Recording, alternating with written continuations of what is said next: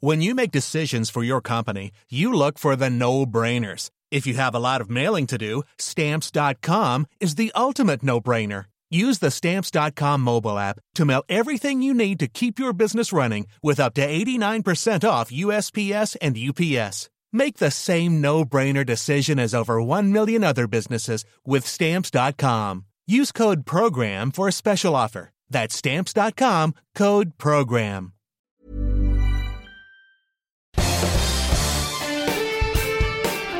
Esto es Me lo dijo Adela con Adela Micha por Heraldo Radio.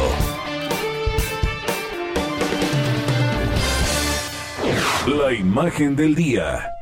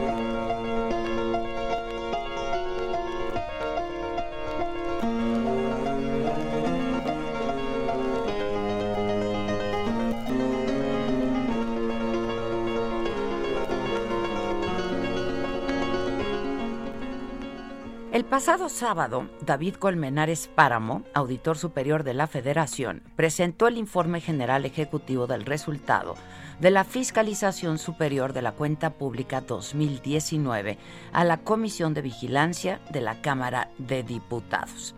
Se trata de la revisión sobre cómo se han ejercido los recursos públicos en la administración del primer año del presidente López Obrador a sus grandes obras de infraestructura como el tren Maya, la refinería Dos Bocas y los programas sociales también como Sembrando Vida, Jóvenes Construyendo el Futuro, entre otros. La Auditoría Superior de la Federación, que es un órgano especializado de la Cámara de Diputados que posee autonomía técnica y de gestión, cuya función es fiscalizar el uso de los recursos públicos federales, encontró presuntas irregularidades por más de 67 mil millones de pesos en el primer año de Andrés Manuel López Obrador como presidente. Entre ellas está el pago a beneficiarios de programas sociales que ya fallecieron o pagos duplicados, recursos que no se reintegraron a pesar de que no se pagaron, servicios que no se realizaron, pago a trabajadores por honorarios que no reconocieron sus firmas en los contratos, también entre otros. La auditoría concluyó que cancelar el aeropuerto de Texcoco costó 331 mil millones de pesos, 232% más de lo estimado por el gobierno federal. Y esta cantidad podría, dicen, aumentar por procesos jurídicos pendientes y la recompra de bonos que puede encarecerse si es que baja la calificación crediticia de México. La institución fiscalizadora también advirtió de una sobreestimación de la utilidad de la refinería de Dos Bocas, otro de los proyectos insignia de esta administración, lo que significaría pérdidas para el Estado mexicano. Bueno, el informe desató una ofensiva contra el auditor David Colmenares Páramo, que inició con el mismo presidente de la República desde Palacio Nacional. En la mañanera de lunes dijo que los señalamientos de la auditoría exageran. Yo tengo otros datos, dijo el presidente, y les pidió rectificar porque están dando mala información. Pues sí, exageran. Y no solo eso, están mal sus datos. Yo tengo otros datos y se va a informar aquí. Y ojalá y lo hagan ellos, los de la Auditoría Superior de la Federación, porque le están dando mala información a nuestros adversarios. Eh, Arturo Herrera, el secretario de Hacienda, señaló que la Auditoría Superior de la Federación cometió errores básicos al revisar la cancelación del aeropuerto de Texcoco. Y en un video que publicó el secretario de Hacienda en su cuenta de Twitter, indicó que cuando menos el 75% de lo reportado respecto a esa obra es equivocado, 75%. Así lo dijo Arturo Herrera, secretario de Hacienda. Después hay un elemento adicional y esto es un tema de contabilidad financiera muy básica, lo cual estamos extraordinariamente sorprendidos como algún auditor experimentado como hay en la Auditoría Superior de la Federación pudo haber cometido un error. Otro error que ese sí es un poquito ya más complejo es el de cómo se calculan los costos cuando tienes gastos ejercidos un año y gastos que se pueden hacer en el futuro. Hay una forma muy clara que los economistas usamos permanentemente, entiendo también los contadores, que es tener el valor presente neto y es descontar los gastos futuros y ponerlos en su equivalente hoy. Hoy lo que hay de bonos en circulación son alrededor de 4.200 millones de dólares, un poco más de 84 mil millones de pesos a pesos de hoy, muy distinto de la cifra de 168 mil millones de pesos. En cualquier caso, estos son errores claramente marcados. ¿sí? Y llegó a decir que pudieron haber actuado también de mala fe. Ante la diferencia tan alta en las cifras, el Grupo Aeroportuario de la Ciudad de México consideró necesaria una explicación del sustento metodológico que aplicó la Auditoría Superior de la Federación y adelantó que revisarían juntos los resultados de la Auditoría de Desempeño de la Cuenta Pública 2019.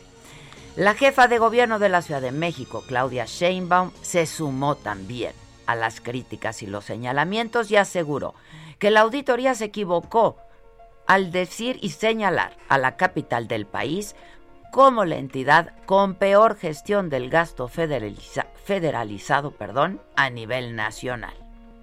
También están mal, así como se equivocaron con el aeropuerto internacional, pues también aquí se están equivocando. Y lo vamos a mostrar este, con todos los datos. Irma Erendira Sandoval, la secretaria de la Función Pública, por su parte dijo que el señalamiento de la auditoría de que la dependencia que encabeza se resistió al proceso de fiscalización de la cuenta pública 2019 consigna de forma equivocada cuestiones que no tienen sustento. Es un golpeteo injusto con boberías, dijo. Ante el embate, la fracción del PAN en el Senado de la República exige al gobierno federal que respete las facultades de la Auditoría Superior de la Federación en materia de fiscalización, que reconozca las irregularidades de la actual administración y que detenga los ataques en contra de ese organismo que es autónomo. Luego de la ola de críticas, la Auditoría Superior de la Federación admitió que hubo, inconsistencias metodológicas al cuantificar el costo de cancelación del nuevo aeropuerto internacional de la Ciudad de México, que es menor a lo reportado en su informe. Habría que recordar lo que el propio auditor David Colmenares escribía en una columna del periódico El Financiero apenas el viernes, un día antes de entregar su informe. La fiscalización no es un fin en sí mismo, sino una parte imprescindible del sistema democrático que permite la adecuada interrelación entre gobernantes y gobernados. Evitar la corrupción y la impunidad son las metas finales. Y así.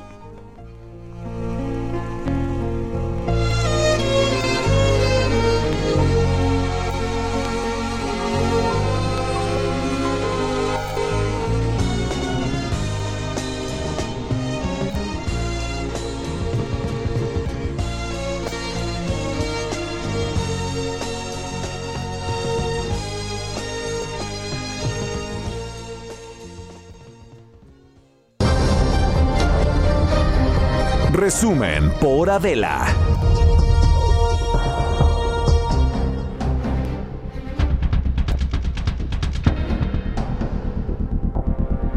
Hola, ¿qué tal? Muy buen día. Bueno, pues luego de esta crónica de lo que ha estado ocurriendo eh, en ICON, la Auditoría Superior de la Federación, les adelanto que en punto de las 11 de la mañana tenemos una entrevista comprometida ya con el Auditor Superior de la Federación, David Colmenares. Eso será 11 de la mañana, según lo acordado. Hoy en las noticias, eh, pues sobre este tema, con esto comenzó la mañanera de hoy, el tema de la Auditoría Superior de la Federación y el presidente dijo que el informe sobre la cancelación del nuevo Aeropuerto Internacional de México obedeció a una intencionalidad política para dañar la imagen del gobierno federal. Lo dijo así, lo dijo con todas sus letras.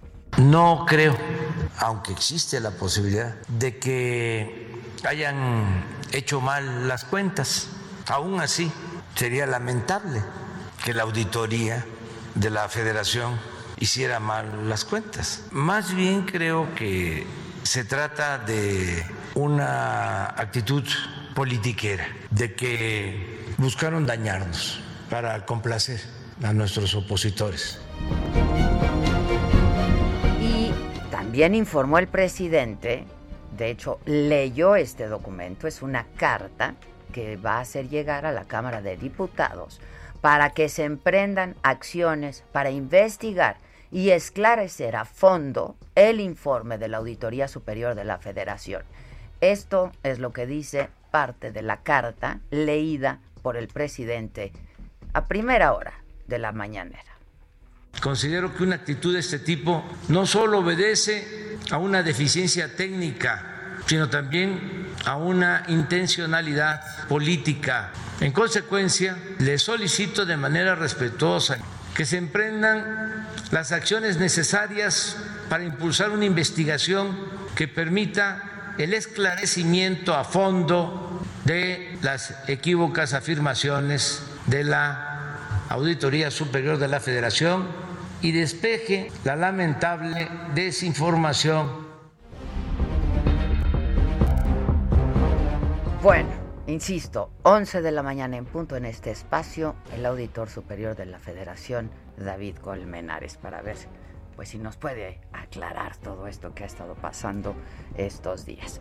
El gobernador de Tamaulipas, Francisco Javier Cabeza de Vaca, pidió ante la Cámara de Diputados desechar la solicitud de desafuero presentada por la Fiscalía General de la República argumentó que hay violaciones a sus derechos humanos y calificó de infundadas las imputaciones y además aseguró que se trata de una persecución política desde Palacio Nacional. Y esta mañana el presidente respondió al gobernador y dijo que en su gobierno no existe eso de persecución política contra nadie es parte de su libertad. Nada más decir que nosotros pues no tenemos un doble discurso, no somos hipócritas. El presidente también habló del caso Félix Salgado Macedonio eh, y dijo que hace cinco días apenas fue que él conoció, y gracias a su esposa, Beatriz Gutiérrez Müller, el significado de esta frase que pues hemos estado usando muchas y muchos también, rompe el pacto, el cual pues se usa por mujeres en manifestaciones contra Salgado Macedonio. Y dijo el presidente que su gobierno es respetuoso de las mujeres y de los seres humanos, que él es un humanista, dijo. Le digo, oye, ¿qué es esto de rompe el pacto? Explícame. Y ya me dijo, ¿no? Rompe el pacto patriarcal. O sea, deja de estar apoyando a los hombres. ¿Y saben qué sucede? Que son expresiones exportadas, importadas, copias. O sea, ¿qué tenemos nosotros que ver con eso? Si nosotros somos respetuosos de las mujeres, de todos los seres humanos. Pero también en eso se monta el conservadurismo. Bueno, eh, durante la visita de ayer del presidente López Obrador a Guerrero, un grupo de personas se manifestaron justo pues contra la designación de Salgado Macedonio como el candidato a la gubernatura del estado. Y durante la protesta, la activista Yolitzin Jaimes resultó herida con una herida en la cabeza y acusa que Salgado Macedonio fue quien envió a un grupo de choque para agredirla. Eh, y ha pedido, de hecho, asilo, asilo político en los Estados Unidos, dijo, para proteger su seguridad. Hay otros temas y de estos otros temas habló el presidente también en la mañanera, celebró el plan del presidente de Estados Unidos Joe Biden para que Estados Unidos sea autosuficiente en materia energética y algunos otros temas, pero tengo a Francisco Nieto en la línea telefónica, todavía él desde Palacio Nacional. ¿Cómo estás, Paco? Buen día.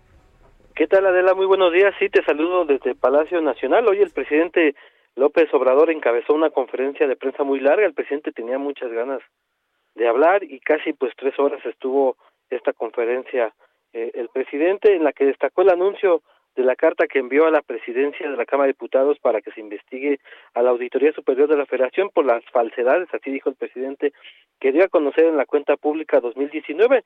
La carta enviada a la presidenta de San Lázaro, la periodista Dulce María Sauri, advierte eh, sobre la intención política de afectar la imagen del gobierno de la 4T a través de esta auditoría a través de la Auditoría Superior de la Federación, que hay que decirlo depende de la Cámara de Diputados. Recordó que hace unos días esta auditoría pues dio a conocer un informe y ahí se aprovechó eh, se aprovecharon sus adversarios para afectar la imagen del gobierno, especialmente en lo que tiene que ver con la cancelación del fallido aeropuerto de Texcoco. En ese sentido dijo que no se va a dejar que no va a dejar este asunto a un lado y que pues detrás de ahí hay politiquería, por lo que es necesario que se investigue y se aclare qué está sucediendo con la Auditoría Superior de la Federación. Y en esta conferencia también se tocó el tema de Tamaulipas y el proceso de desafuero del gobernador Francisco García Cabeza de Vaca. Eh, el presidente pues explicó, le respondió que a diferencia de los opositores, él no es, eh, su gobierno no es de doble discurso, que no es hipócrita, que tienen todo el derecho a manifestar que puede eh, ser una eh, eh, orquestación desde Palacio Nacional, pero pues que las evidencias son claras y que el proceso al final lo, lo determinará eh, pues el Congreso de Tamaulipas, quien tendrá la última palabra eh, para eh, eh, determinar el futuro judicial del gobernador. Y también en esta conferencia el presidente informó que se cuidará a los candidatos de las próximas de las próximas elecciones y esto tiene que ver con la alza de homicidios a aspirantes a un cargo de elección popular. En ese sentido explicó que habrá coordinación con los gobiernos estatales para iniciar con dicha protección además de que se cuidará que no haya candidatos vinculados a la delincuencia organizada o del cuello blanco eh, explicó que pues eh, desde hace mucho tiempo la delincuencia organizada pues ha acaparado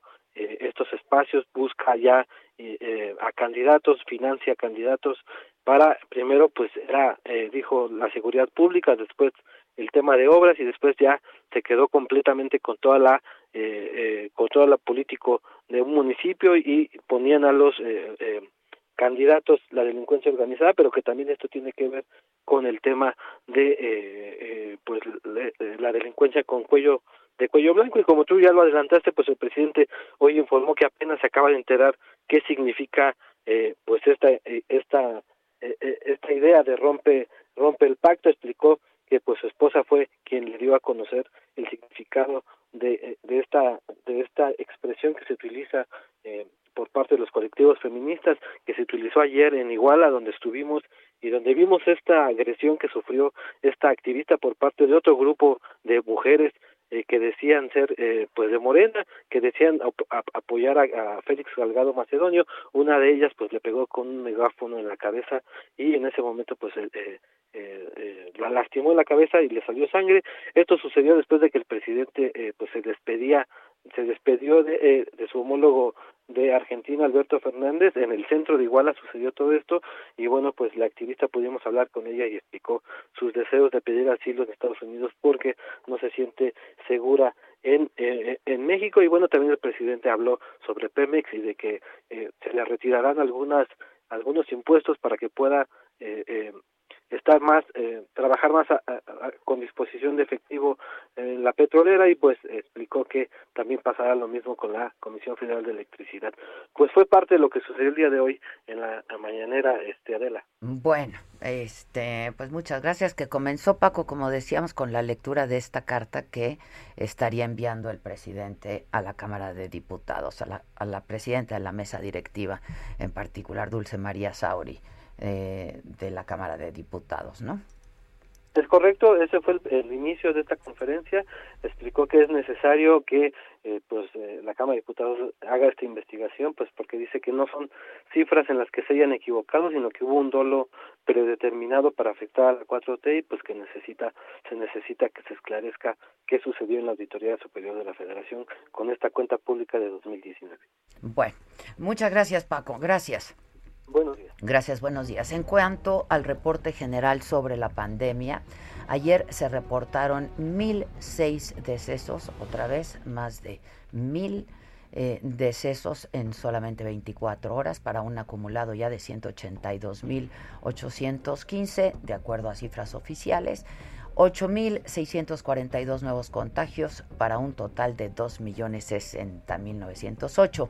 De la vacunación en nuestro país, de los más de 15 millones de adultos mayores de 60 años que el presidente López Obrador se comprometió a vacunar a mediados del mes de abril, la Secretaría de Salud informó ayer martes que iban 737.195 personas vacunadas, es decir, un 4.91% del total, e insisto, de 15 millones de adultos mayores de 60 años que, de acuerdo a lo comprometido por el presidente de la República, tendrían que estar vacunados para el 15 de abril. Hasta el día de ayer, 4.91% de estos 15 millones han sido vacunados con una primera dosis. La jefa de gobierno de la Ciudad de México informó que ayer se vacunaron a 19.737 adultos mayores en las alcaldías de Xochimilco, Iztacalco y Tláhuac y con esto el gobierno capitalino reportó que se vacunó al 93% de los adultos mayores que se habían estimado durante el primer día de la segunda fase del plan de vacunación.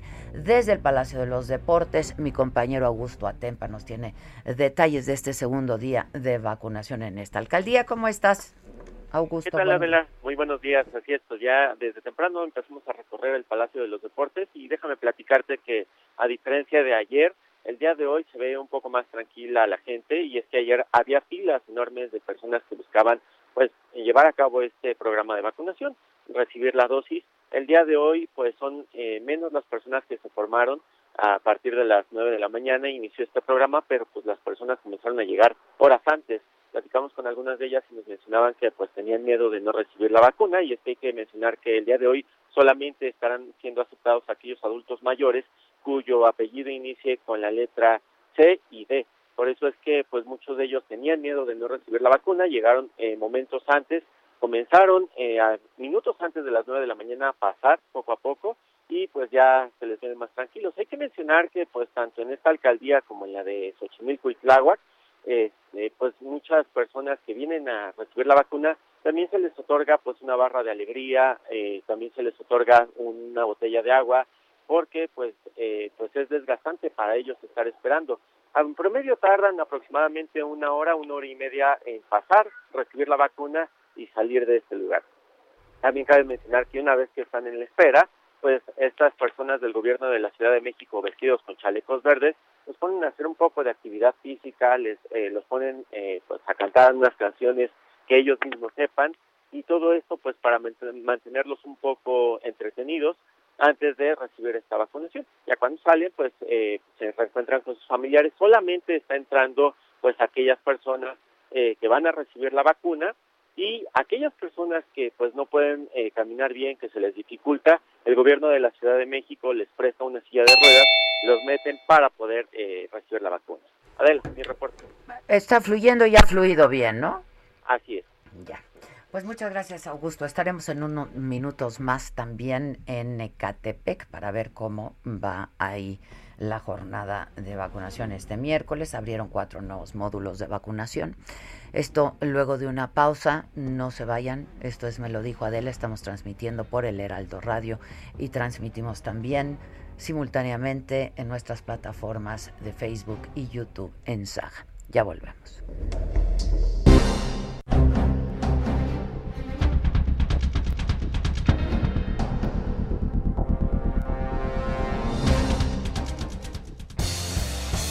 Esto es Me lo dijo Adela. Con Adela Micha. Escríbenos vía WhatsApp al 5549059445. Continúa escuchando Me lo dijo Adela. Con Adela Micha. Regresamos después de un corte. Regresamos con más de Me lo dijo Adela por Heraldo Radio.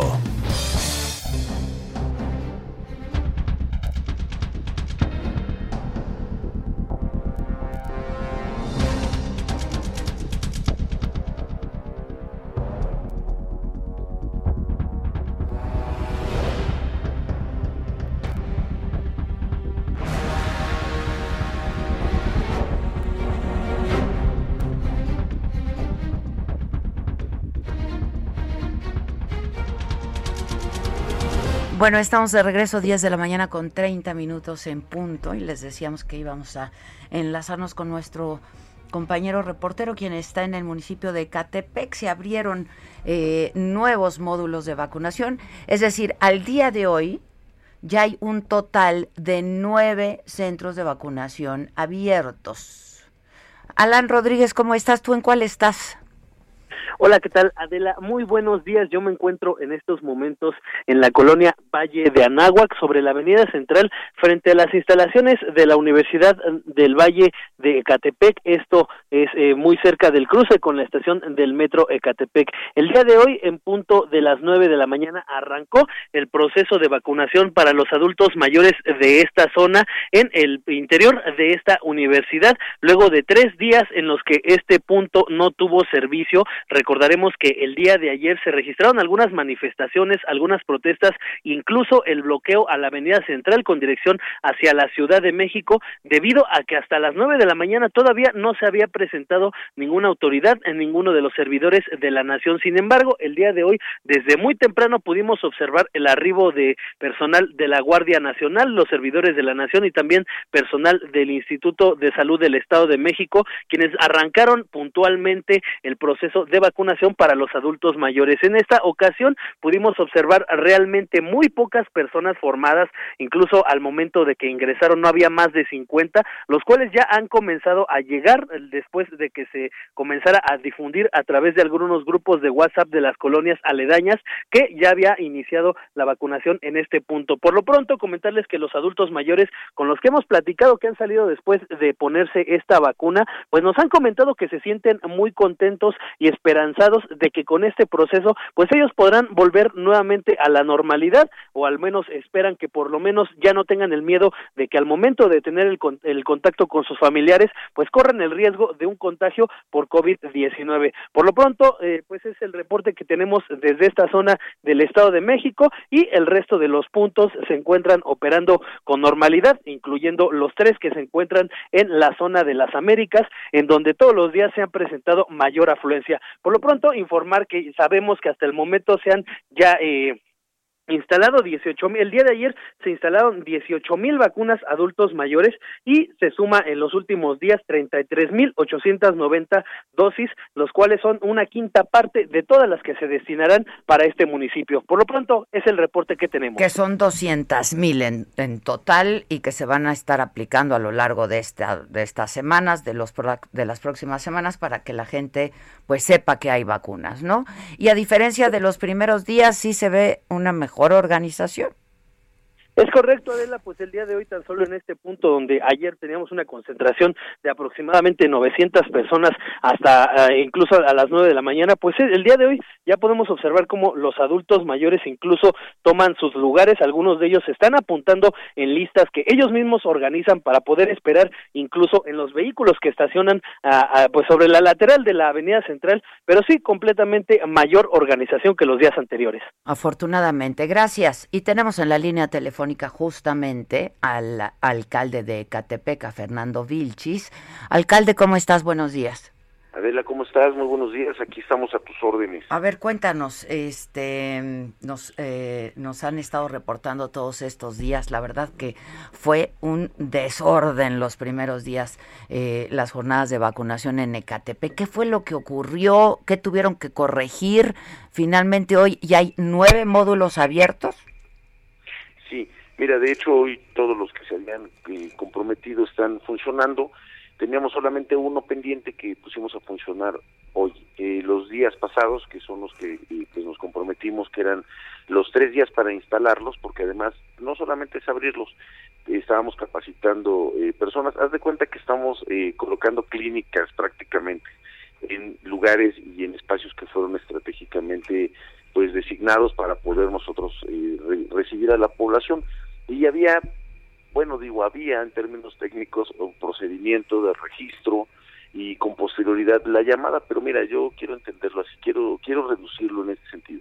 Mira, fueron muchos meses de confinamiento.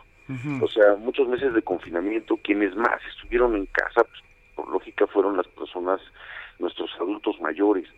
Al escuchar el llamado, bueno, pues algunos realmente hasta dejaron de lado el tema de, oye, les van a llamar, y vi algunas entrevistas, decía, pues sí, nos van a llamar, pero yo prefiero venir a formarme y aquí ya estoy esperando. Entonces, y como se anunció también pues que estaban las vacunas suficientes, bueno, pues nos, en lo que preparábamos al personal, llegaron los ciudadanos, un poco la espera, habilitamos lo más rápido todo, porque bueno, pensábamos habilitarlo y hacer las llamadas correspondientes, no, lo habilitamos y ya estaba la gente, o sea, hubo un eh, una gran afluencia, una gran convocatoria eh, personalísima, ciudadana, y bueno, pues eh, hay una gran ventaja. No se fue nadie sin su vacuna, este, estuvimos trabajando a marchas forzadas estos últimos tres días, pues mira, el dato que yo te doy son 35.764 vacunas. hasta, hasta este momento. Pero, este pero a ver, alcalde, lo, lo, lo que es un hecho es que sí hubo este pues una, una falta de logística. A ver, nosotros hemos hecho crónicas y tenemos testimonios de gente que compartió con nosotros que llegaban desde un día antes. A las 3 de la tarde pasaban las horas, pernoctaron ahí toda la madrugada y cuando amanecía les decían que no iba a abrir el centro de vacunación, porque de entrada tú habías dicho que se iban a abrir 10 centros de vacunación desde el primer día. Y no ocurrió así. tenemos que ser muy claros en esto, porque es importantísimo tanto lo que decimos. A ver, el hecho de que se aperturaran los centros, o sea, no significaba que se tenía que ir a formar. Yo jamás dije eso. Es más, ni siquiera en lo que publicamos. Y sin embargo, así conforme fueron llegando en algunos casos tuvimos que habilitar muy rápido. Solamente hubo, si no estoy mal, un caso donde tuvimos que pedirle a los ciudadanos que se trasladaran a las Américas y bueno, pues eh, pusimos camiones, pusimos vehículos, pusimos patrullas, trasladamos a los ciudadanos. Sí, lo vimos, lo vimos, o sea, pero además, pues sin sana distancia, algunos sin cubrebocas, o sea, estuvo... El objetivo, sí, por supuesto, a lo mejor hubo algunos detalles, pero yo diría, podemos eh, eh, resaltar más lo que pudiera ser y que además no comparto una posible teoría del caos. Yo más bien podría decir que estamos muy ciertos con el tema de que se cumplió la meta, que los pudimos vacunar, que lo más importante es que aun cuando algunos de nuestros eh, compañeros ciudadanos o tal vez a lo mejor la información pudiese haber confundido a algunos de nuestros este, vecinos, mira, pudimos vacunarlos, pudimos cumplir con toda la meta, y no se fue nadie si la vacuna, se aperturaron y solamente me faltó uno que es el que hoy estamos abriendo, perdón, abriendo, pero que los últimos tres días se abrieron prácticamente los que teníamos nosotros este, previstos. La publicación que nosotros sacamos lo dice perfectamente. Se van a habilitar eh, en estos tres días, por ejemplo, todos los eh, centros en este caso de vacunación y lo hicimos, o sea, realmente cumplimos casi el 100% con la con, con la con la meta. Y bueno, pues sí se pudieron haber dado detalles, pero digo, nosotros estamos vacunando prácticamente lo de 10 municipios o incluso lo de una sola entidad digo 35.764 aún con todas las complejidades. Sí, es un municipio muy poblado, sí, sí, sí. Y es un municipio que ha presentado muchos contagios y fallecimientos también. Entonces por eso había también pues el nerviosismo, el, el, hecho de decir, no, yo ya voy por mi vacuna. Entonces, mira, la verdad es que nos más bien nos adecuamos al tema que se presentó, que los que habían llegado con cita, pues los vacunamos, los que no llegaron con cita traían su registro, también los vacunamos. Entonces, en ese sentido, hoy ya logramos no solamente tener habilitados absolutamente eh, el 100% de los que habíamos acordado de todos los centros de vacunación, sino también estamos ya en el control del tema de las vacunas y llevamos un ritmo adecuado en este en este ritmo que tenemos. Yo creo que las próximas eh, semanas estaremos concluyendo las 200 mil. Hay que esperar el día de hoy ya con los eh, todos los centros este, habilitados. Ya nada más estaremos esperando. Esperemos que el número aumente a lo que nosotros tenemos previsto, que seguramente va a ser así. Hay una afluencia importante en cada uno de los puntos de vacunación. Ahora, dime algo, alcalde. Este, se, ¿Hubo descoordinación entre los órdenes de gobierno? Yo hablé con el secretario de Salud, por ejemplo, del Estado, y me decía pues que ellos ofrecieron varios centros de eh, de, de, vacunación que podían instalarse de inmediato, que no se los aceptaron, este, que tenían más de mil personas capacitadas para vacunar, pero tampoco se echó mano de ello. ¿Qué fue lo que pasó? Porque, pues la verdad, ahora lo que hace falta es eso, ¿no?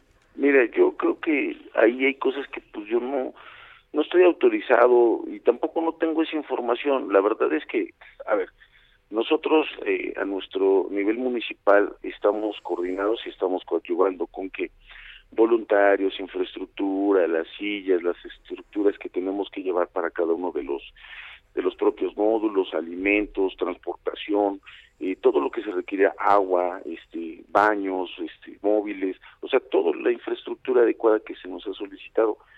Y más sin embargo, creo que pues nosotros eh, considero que hicimos lo que lo que se nos este, se nos solicitó. En esta coordinación yo considero que todos somos este, responsables en esta gran tarea porque pues no es un tema solamente del estado de la federación o del municipio. Y yo más bien diría que sobrepasó la expectativa que se que se marcó en el tema de la convocatoria y que bueno pues la verdad es que hubo una es un tema masivo el que se presentó y que aún así pues pudimos.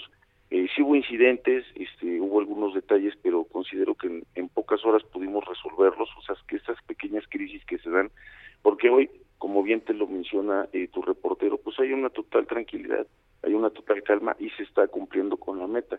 Entonces, no, yo la verdad es que no, no, no señalaría ni a ningún orden de gobierno, no me atrevería ni siquiera a decir eso porque, este, porque todos somos responsables de las cosas, es un tema de los ciudadanos y yo creo que eso debemos de tener un alto grado de compromiso para poder resolver este, estas pequeñas situaciones o crisis que se dan. Bueno, pues qué bueno que se corrigieron.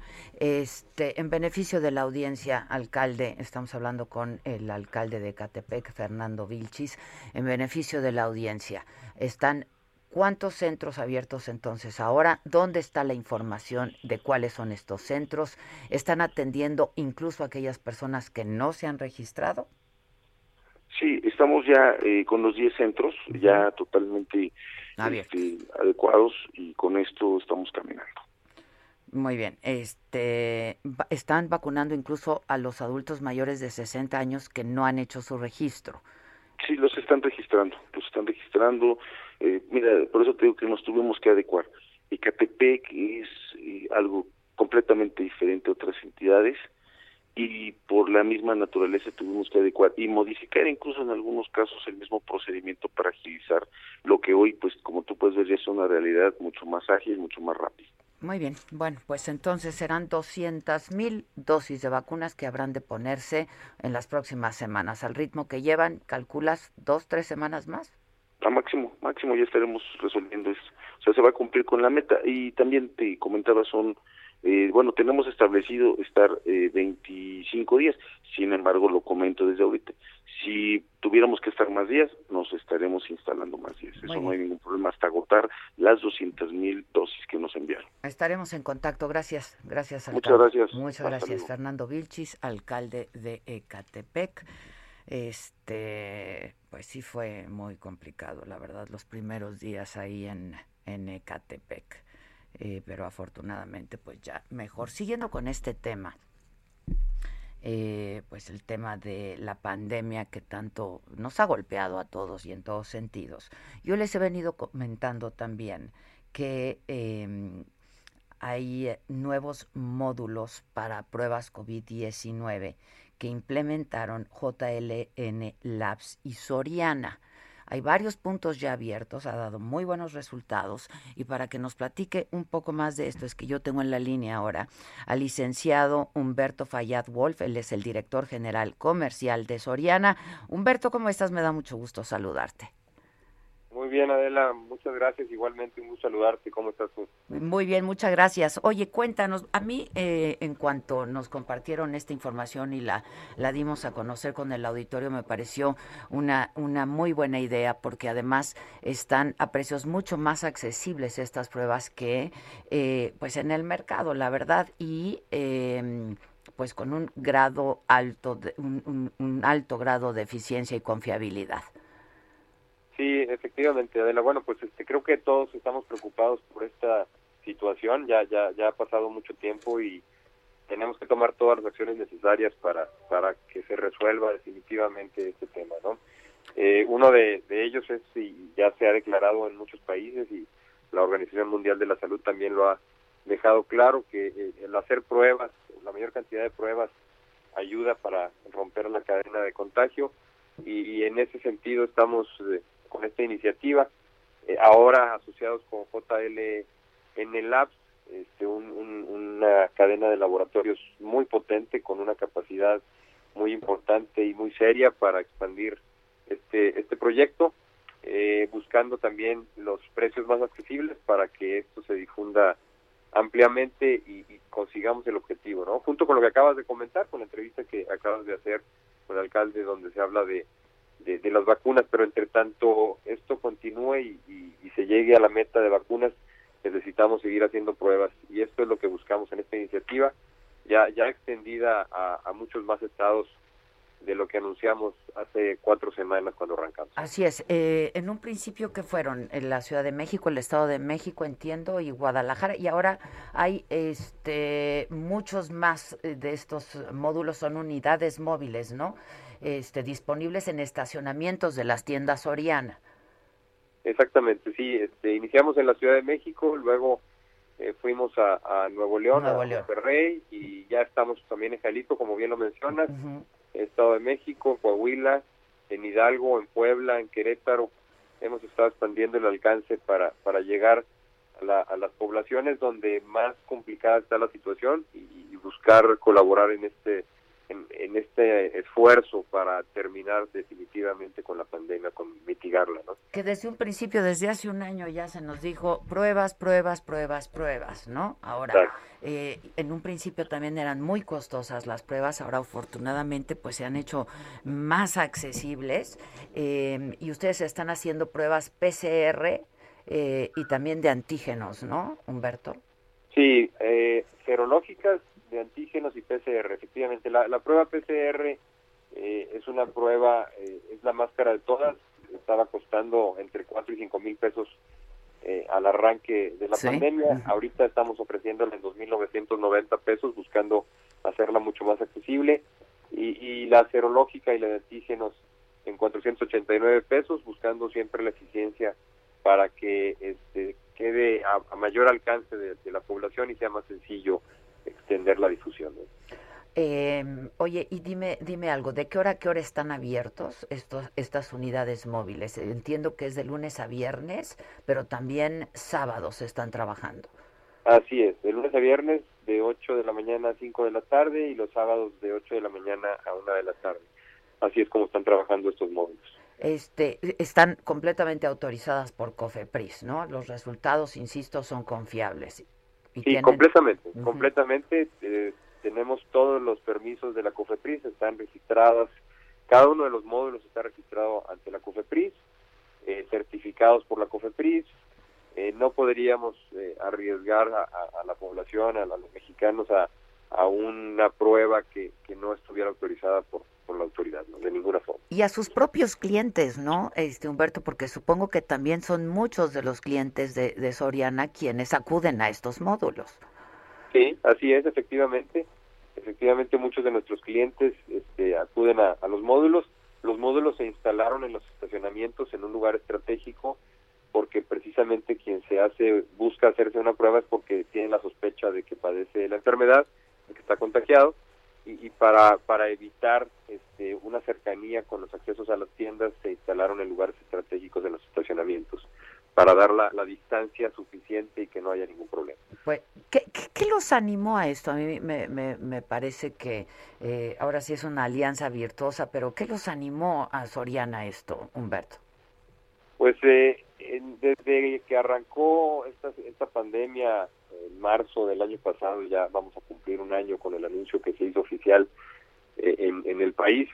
Eh, vivimos todos una complejidad que, no habíamos enfrentado en el pasado y todos los días tenemos un comité para evaluar qué está pasando en el país, qué está pasando con la empresa y cómo responder mejor a esta situación.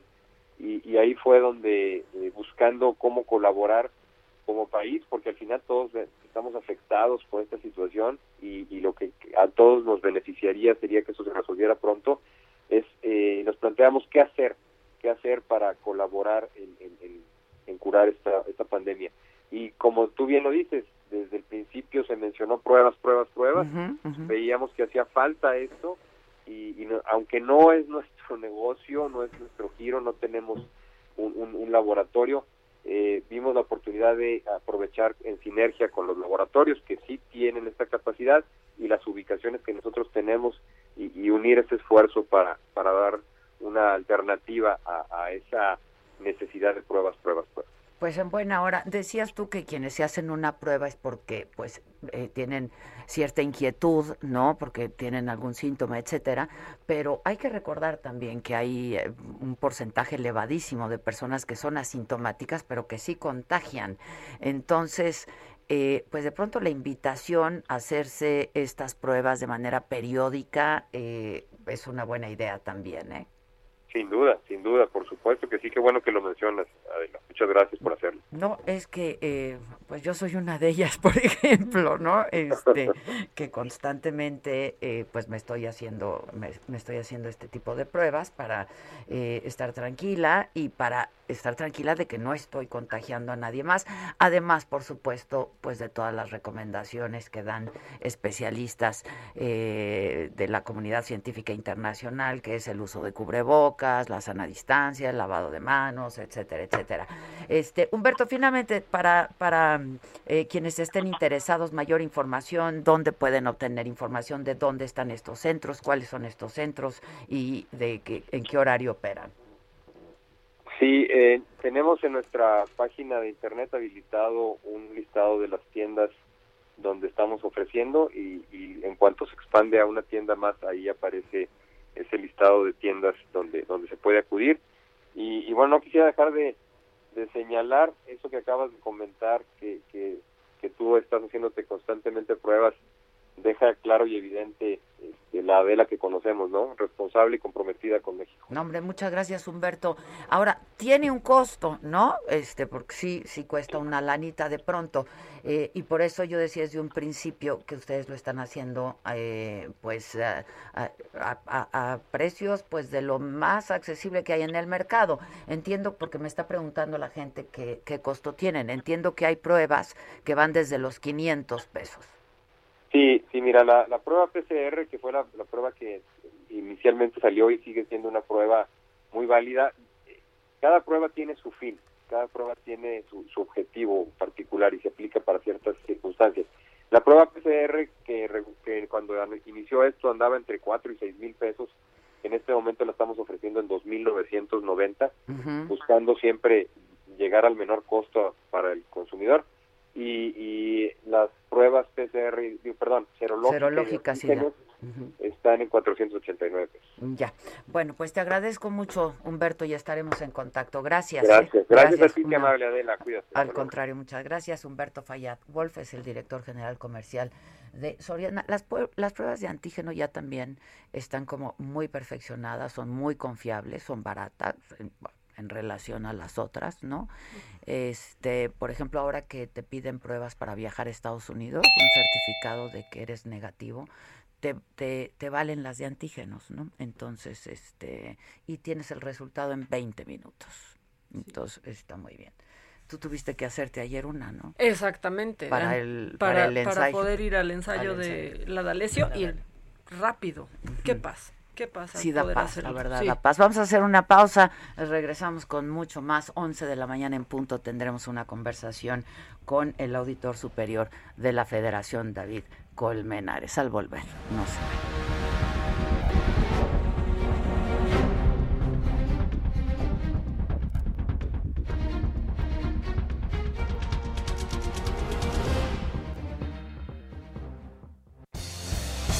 Esto es Me lo dijo Adela.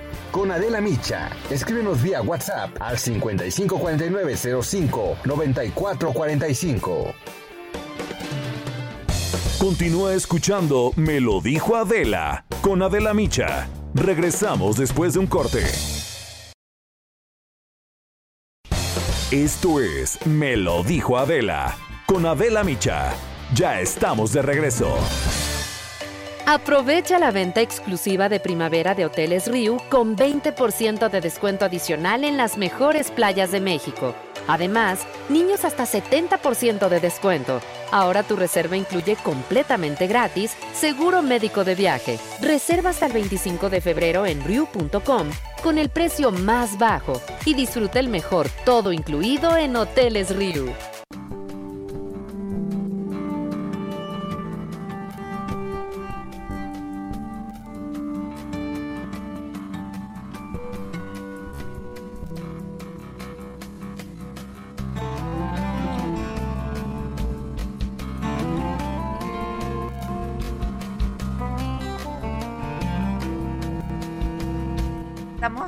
Estamos, de regreso 11 de la mañana en punto, con un minuto.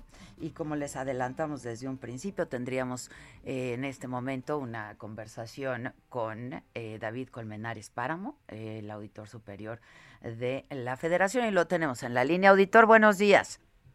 Buenos días, Adela, gusto saludarla. Igualmente, me da mucho gusto saludarlo. Oiga, este, ¿cómo está usted? Porque ahora sí que le han pegado por todos lados. Ya supongo que tiene alguna primera reacción a lo dicho esta mañana por el presidente de la República. Bueno, pues mira, la reacción es esta.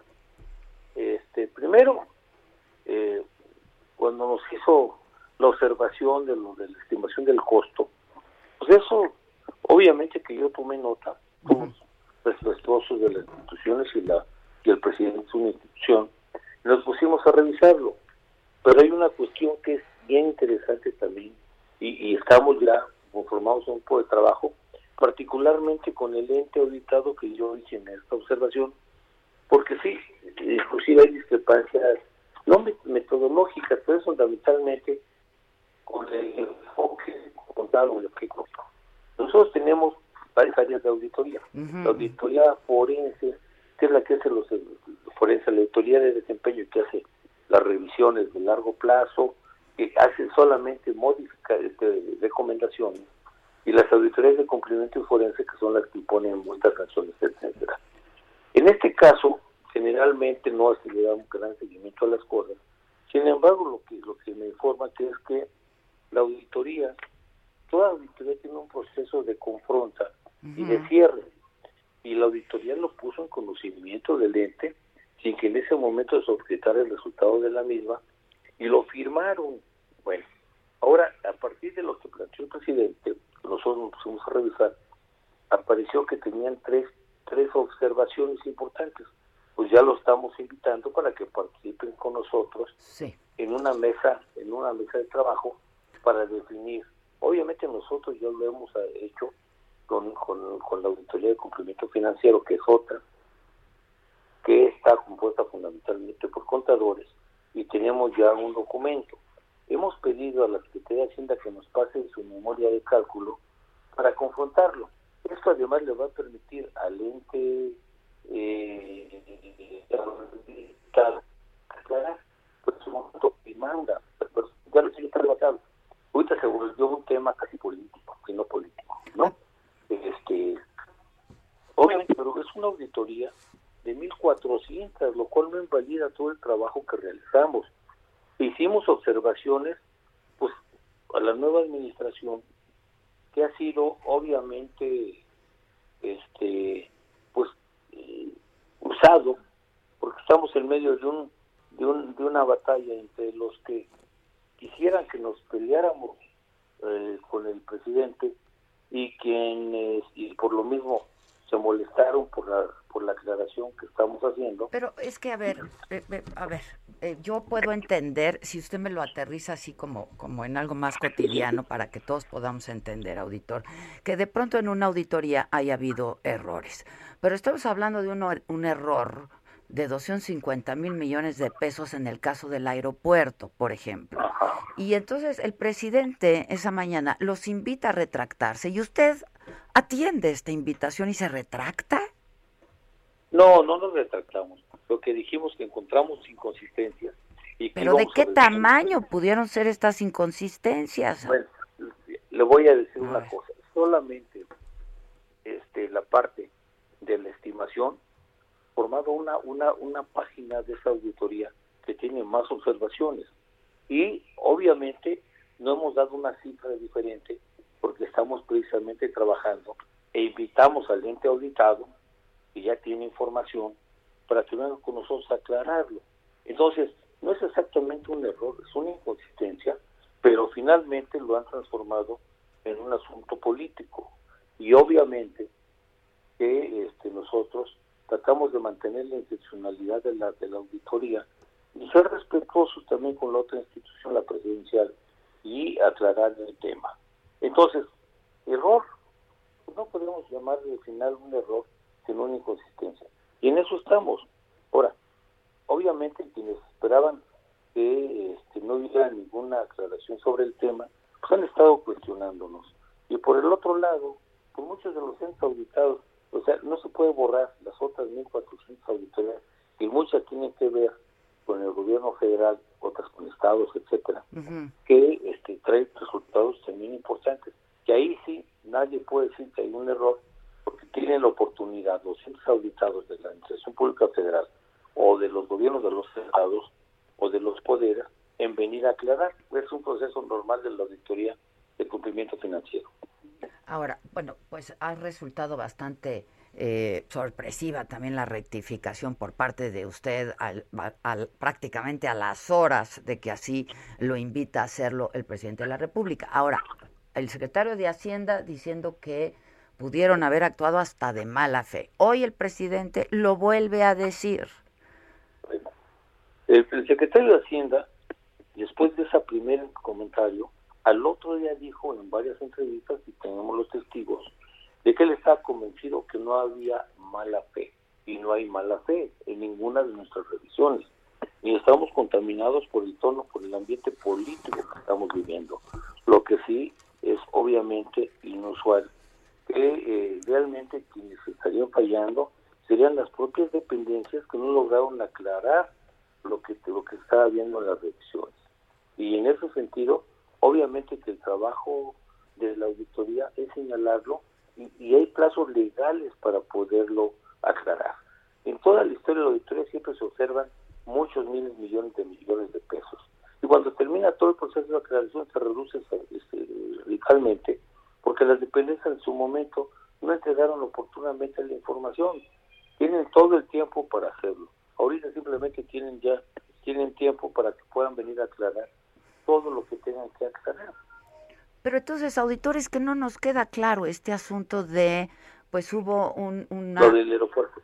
Pues lo del aeropuerto, perdóneme, pero es que estamos hablando, no, pues ahora sí que es como de aritmética, ¿no? Una cosa, usted me habla de una falta de metodología o una metodología distinta. ¿Hay o no hay irregularidades?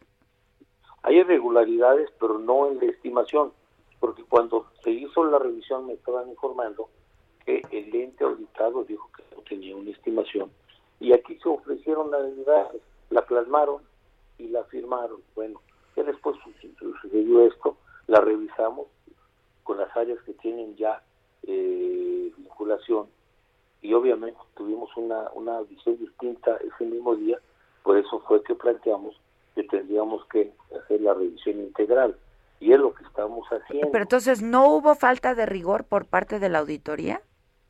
No, pues ahí yo invitaría a todos los que quieran verlo. La auditoría está publicada, completita. Entonces, si se viera algo Y pasó por usted, ¿no? No, pues son 1.400. Tenemos obviamente organismos, órganos internos que se encargan de revisión. Yo estuve más cercano de todas las, auditorías de cumplimiento financiero, de la mayoría de ellas, en, este, en los tres poderes. Y por supuesto que hay una instancia que revisa las, auditorías, pero la responsabilidad fundamental la tienen los auditores especiales. En este caso, sí, fue una de 1.400 y, y, lo que se hizo fue lo que le mencionaba. Al no tener el ente auditado esto, pues les hizo fácil hacerles una propuesta, pero con un enfoque diferente al contable, que fue un enfoque económico. Ahora, dígame una cosa, ustedes también en su documento, en su reporte, señalan eh, que había habido obstáculos por parte de la Secretaría de la Función Pública. Ah, bueno, eso es otra cosa. Pero después ya usted dijo que, que siempre no, que sí cooperaron. No, no, no, no, no, no, no, no. A ver, Lo, que, lo, que, se señala en, en, la auditoría que le hacemos a la función pública, en un inicio viene en el reporte de la auditoría, eso no lo puedo borrar, que no hubo facilidades y hubo obstáculos para iniciar la auditoría. No por parte de la secretaria, sino parte de la gente encargada de recibir la notificación de la auditoría, ¿sí? Se nos dejó. Bueno, eso se resolvió y con la con con la eh, doctora Sandoval la única vez nos vimos en un evento de la corte y ella me pidió dice mira ya entregaron todo por favor recibe a la gente que, que está trabajando en la misma lo recibí y punto. Pero no hubo después ningún comentario ni a favor ni en contra de la secretaria, eso lo tengo que decir, que se infirió de la llegada del reporte de auditoría y nada más. Tampoco podíamos, este, si está hablando de una mentira que nos estuvo obstaculizando, pues tampoco, porque y además en las otras auditorías, sin a la cabeza de los órganos de control, pues no hubo ningún comentario, ni ninguna llamada, ni ningún tema. Cada dependencia es responsable de sus propios asuntos y tienen sus contralores. Los contralores son los que a lo mejor no fueron tan eficientes para reducir el monto de las observaciones que hacemos. Y tienen función pública y todos un periodo de plazo para venir a aclarar. Y si no siguen otro procedimiento, las revisiones. Ahora, esto en el caso, por ejemplo, del aeropuerto, ¿no? Pero hay muchos, muchos otras, me dice usted, son más de 1.500 1500 hojas. A ver, hay ah, en el caso de otras obras, en Dos Bocas, el Tren Maya, este, y luego también sobre programas sociales. De los programas sociales, las obras de infraestructura, pues claro que también los revisamos. ¿Y? Teníamos que revisarlos, ¿no? Y, se hicieron observaciones que este, están obviamente plasmadas en las propias editoriales y que iniciamos un proceso de aclaración y eso se hace siempre bien aclarar lo que observamos. Si nos traen los documentos para aclararlo, pues obviamente que los vamos bajando. Esto siempre ha sido, arrancas con montos observados muy altos, que no implican en ese momento ningún delito, ni ningún desfalco, y solicitudes de aclaración, y conforme avanza el proceso de seguimiento para su solventación, se va reduciendo. Al final lo que queda ya es sujeto de otros procesos que pueden llegar al jurídico y ahí convertirse en asuntos penales, como es lo que estaba saliendo ahorita de auditorías anteriores. Porque, claro, está en el mayor interés del gobierno, por supuesto, pero también de todos nosotros, el trabajo que hace la auditoría. Pero, este, a ver, auditor, todo esto que ha estado pasando desde el sábado que ustedes publican su reporte y todos estos días, pues pone en, dudas el rigor de la Auditoría Superior de la Federación, ¿no? Con el que se trabaja. Este, usted me puede hablar de muchos tecnicismos, pero a la gente, pues común y de a pie, no, no, pues ya no entendemos si se hizo con rigor y con independencia. Pues sí, que se hizo con independencia. Simplemente, digamos, la, fueron aproximadamente 100.000 observaciones y solicitudes de aclaración. Lo hicimos con total independencia. Y obviamente, los que quisieran que fuéramos, eh, que, entráramos en conflicto con, con el, el gobierno y de nosotros, los auditados, se sienten agredidos pensando que tenemos otra intención que la de fiscalización. ¿Cuál es el papel de la fiscalización superior? Simplemente, pues nadie va a quedar contento con observaciones y además si no tienen las pruebas para comprobarlos y, bajarlos. Entonces, en ese sentido, viene este proceso del cual tenemos que estar dando parte de lo que se va aclarando y lo que no se va aclarando. Porque si, si alguien tiene, obviamente, un cuidado técnico, nosotros no hemos andado hablando. Este, cuando viene la etapa de entrega de los informes, de nuestros resultados, pues dedicamos a trabajar. Ahora, lo que sí es inevitable que nos meten en el esquema político. Y eso pasó ahorita y pasó cuando llegué, que teníamos que entregar el informe de resultados un día antes de las elecciones. Sí, sí, sí. El gobierno anterior, igual tuvimos las presiones y todo lo que usted quiera, finalmente este pasó y yo nunca pensé que ahorita haciendo observaciones que debíamos hacer y que debíamos informar pues tuviéramos repercusiones de esta naturaleza y yo siento que hay incomprensión porque eh, es tan sencillo como llamar a cuentas a las propias instituciones o dependencias para que se pongan a trabajar para aclarar lo que, lo que se presentó. Es decir, después de la auditoría, pues vienen los arreglos, ¿no? Los, no, vienen las aclaraciones en las áreas, y tenemos un área que le llamamos de seguimiento. Y este evidentemente que no, no es nada más de venir a decir, tenemos que comprobar mil cosas para poder solventar o aclarar ya una, una solicitud de información. Ahora, en el caso del el aeropuerto, ustedes nos dicen están en una revisión. ¿Cuándo se nos va a decir qué fue lo que pasó más allá de la metodología? ¿Cuánto hay ahí de dinero? Porque cuando hablamos de una diferencia de 250 mil millones de pesos, pues es mucho por supuesto. No, por supuesto, estamos trabajando. Eh, la semana que viene, el lunes, estamos convocados por la Cámara de Diputados. Eso es siempre, después de la presentación de los informes, tenemos que hacer una ronda por la, por la Comisión de Vigilancia este, con los diputados de todos los partidos para este, presentarlo y solicitud y este, responder a lo que ellos nos planteen. Nosotros con esto que estamos haciendo esta revisión, pues este, a la que convocamos ya al, al, digo, al, al pues podría ser la próxima, a fines de la próxima semana, ¿eh? tener una cifra exacta de lo que estamos eh, proyectando. Y además recordemos que este es un proyecto de largo plazo, generalmente se terminará pagando lo último quizás cuando ya no estemos circulando nosotros, ¿no? Pues sí, mire, usted me dice que este es un asunto más político, quizá por la coyuntura. por la coyuntura, sí, pero este, a ver, este, estamos en, en, en, un gobierno que se nos ha dicho que no hay corrupción, que no hay desfalco, eh, que no hay desvíos, y sale la auditoría a decir, pues que sí hay, ¿no? Y mucho. Bueno, bueno ahorita todavía no podemos hablar de desfalco. Ellos pueden aclararnos lo que puedan aclararnos. Lo que quede sí podría ser, este, obviamente, sujeto ya a la calificación de desvíos. Ya. Este, finalmente yo tengo que preguntarle, este, Estamos hablando con el auditor superior de la Federación, David Colmenares. Hay muchas voces que están pidiendo su salida. Esto, eh, pues, pone en entredicho la credibilidad de la Auditoría Superior de la Federación, auditor, sin duda.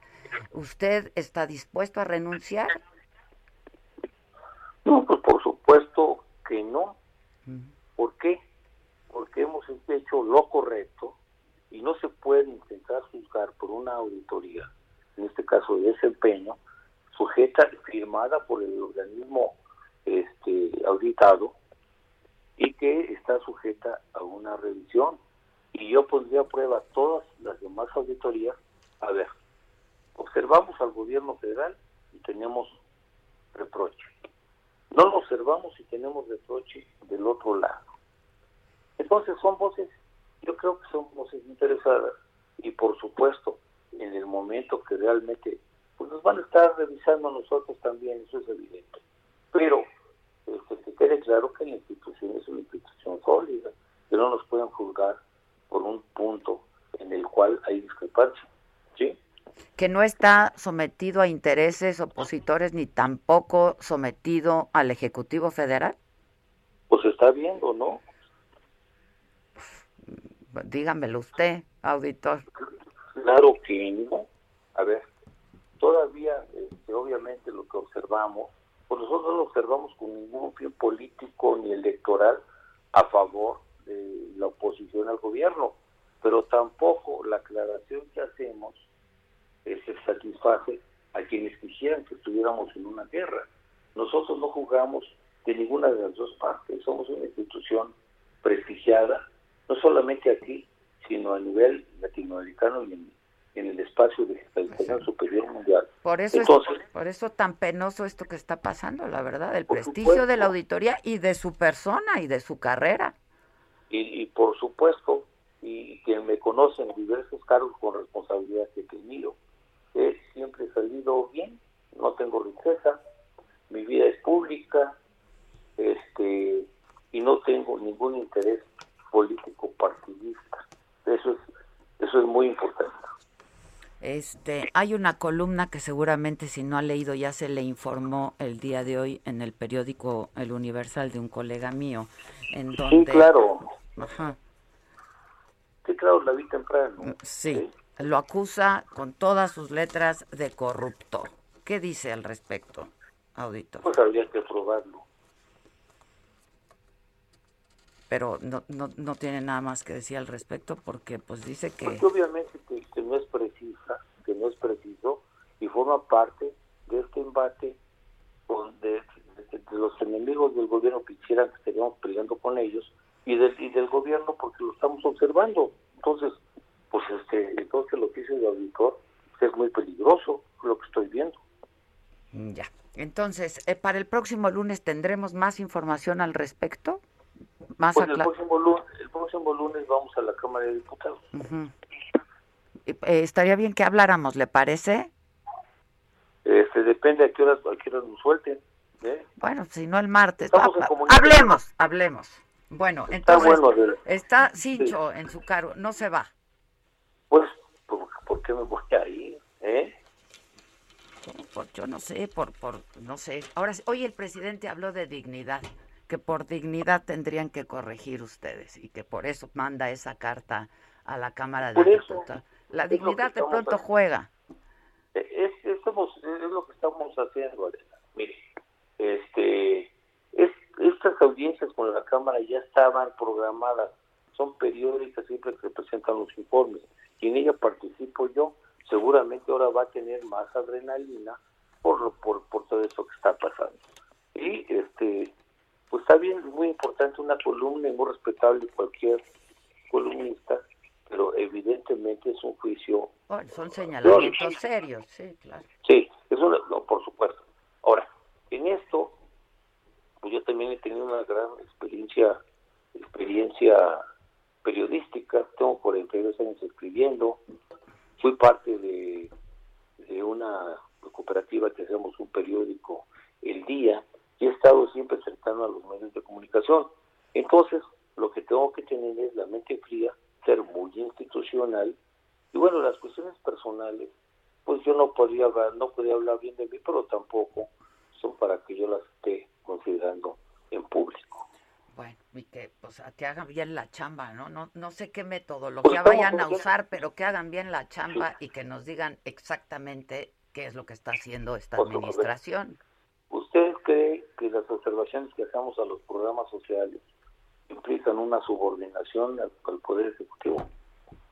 No, pero pues en una de esas se retractan de esas también, auditor. Esas no podemos retractar porque esas tienen un seguimiento donde ellos pueden venir a aclarar y son, digo, son 99 mil exactamente solicitudes de información y pliegos que tiene que venir a aclarar. Y siempre se da este proceso, la ley lo da, ellos tienen hasta octubre, finalmente en el plazo ya alargado, para aclaración. Para aclarar esto. Mm, ese, es el problema cuando... Como pasa con cualquier auditoría. A ver, la del año pasado que le correspondió a la administración anterior, pues fue muy, muy tersa, no hubo ningún problema. Difícil fue la de cuando yo llego, porque se estaba cerrando la cuenta pública el día, el informe el día previo a las elecciones.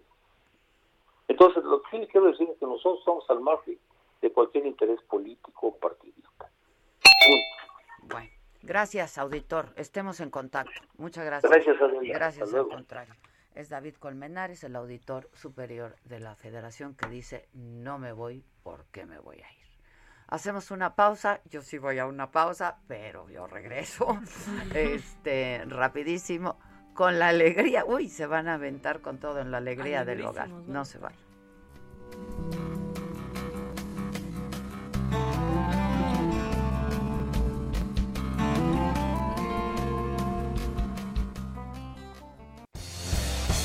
Esto es Me lo dijo Adela.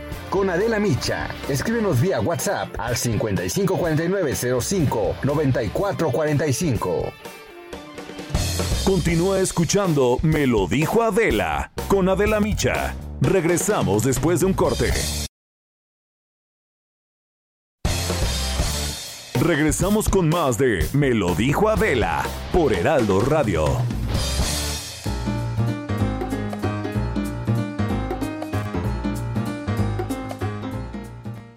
Muy buenos días, ¿qué tal? Qué gusto saludarlos amigos del Heraldo Radio. Estamos en el espacio de Me lo dijo Adela con Adela Micha, claro, y Maca. Y bueno, pues ustedes queridas amigas, si están pensando en comprarse algo para rejuvenecer, no lo hagan alto, porque Pau Sasso ya está conmigo para platicarnos de ese tratamiento antivejez, que bueno, es suizo, mi querida Pau, ¿de dónde viene? Ay, es de Suiza para el mundo. Sí, es mm. una belleza porque es un tratamiento suizo que nos va a ayudar a rejuvenecer de adentro hacia afuera. ¿Qué pasa? Son 12 del día, uno ya está que se está arrastrando de por qué ya no tengo energía, ¿no? Se ve al espejo y tiene muchísimas arruguitas. Luego a veces uno dice, ay, parezco pasita. Ya no más, ya no más, porque usted hoy va a conocer el rejuvenecimiento celular, que es una potente bomba de antioxidantes que, como decíamos, viene de Suiza, que nos va a ayudar a rejuvenecer de adentro hacia afuera. ¿Cómo? Bueno, va a reactivar todo nuestro organismo, vamos a tener un sistema inmunológico al 100% y por lo tanto, pues externamente nos vamos a ver increíbles, le vamos a decir bye bye a las arrugas, a la flacidez, vamos a tener luz y usted, tú que me estás oyendo, vas a lucir como quinceañera y te vas a sentir como tal. Llama en este momento al 800 2305 mil, 800 2305 mil, si tú quieres este tratamiento tan ganador, pues yo te voy a consentir porque quiero, porque puedo. Se va gratis, for free para ti. 800 2305 mil si marcas en este momento. Solamente tienes que pagar gastos de manejo y envío. No te preocupes porque voy a llegar a la puerta de tu casa, ya no vas a gastar estacionamientos, gasolina y no te arriesgues. Eso. Este tratamiento cuesta dos mil pesotes, pero hoy se va gratis para ti. 800 2305 mil rejuvenecimiento celular en tu Core Power.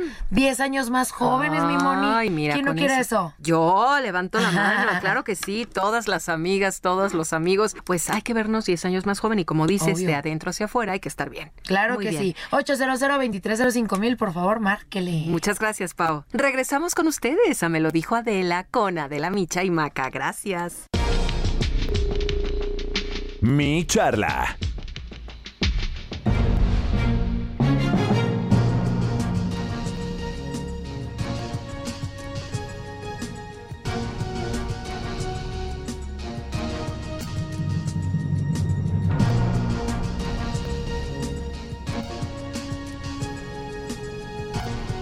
Ya, ahí está, por quien lloraban, la alegría del hogar. Como todos los jueves, como todos los jueves, ha llegado la alegría del hogar. Lozano, Zavala, ¿cómo están ustedes? Con, el corazón en la mano. Me imagino. me imagino, eh, qué bonito. Ay, ay, ay.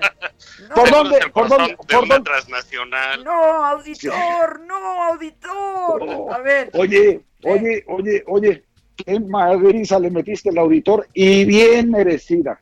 ¿eh? Ay, me vayan a regañar. Ya iba a soñar la, a sonar la No. chicharra de ring de box.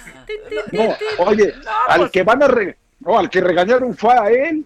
Yo, ¿verdad? Pues es que, a ver, a mí No, que no me no. hablen de metodología, a mí que me digan cómo hay un error de 250 mil millones de pesos. Pero- Oye, y es el que cuenta.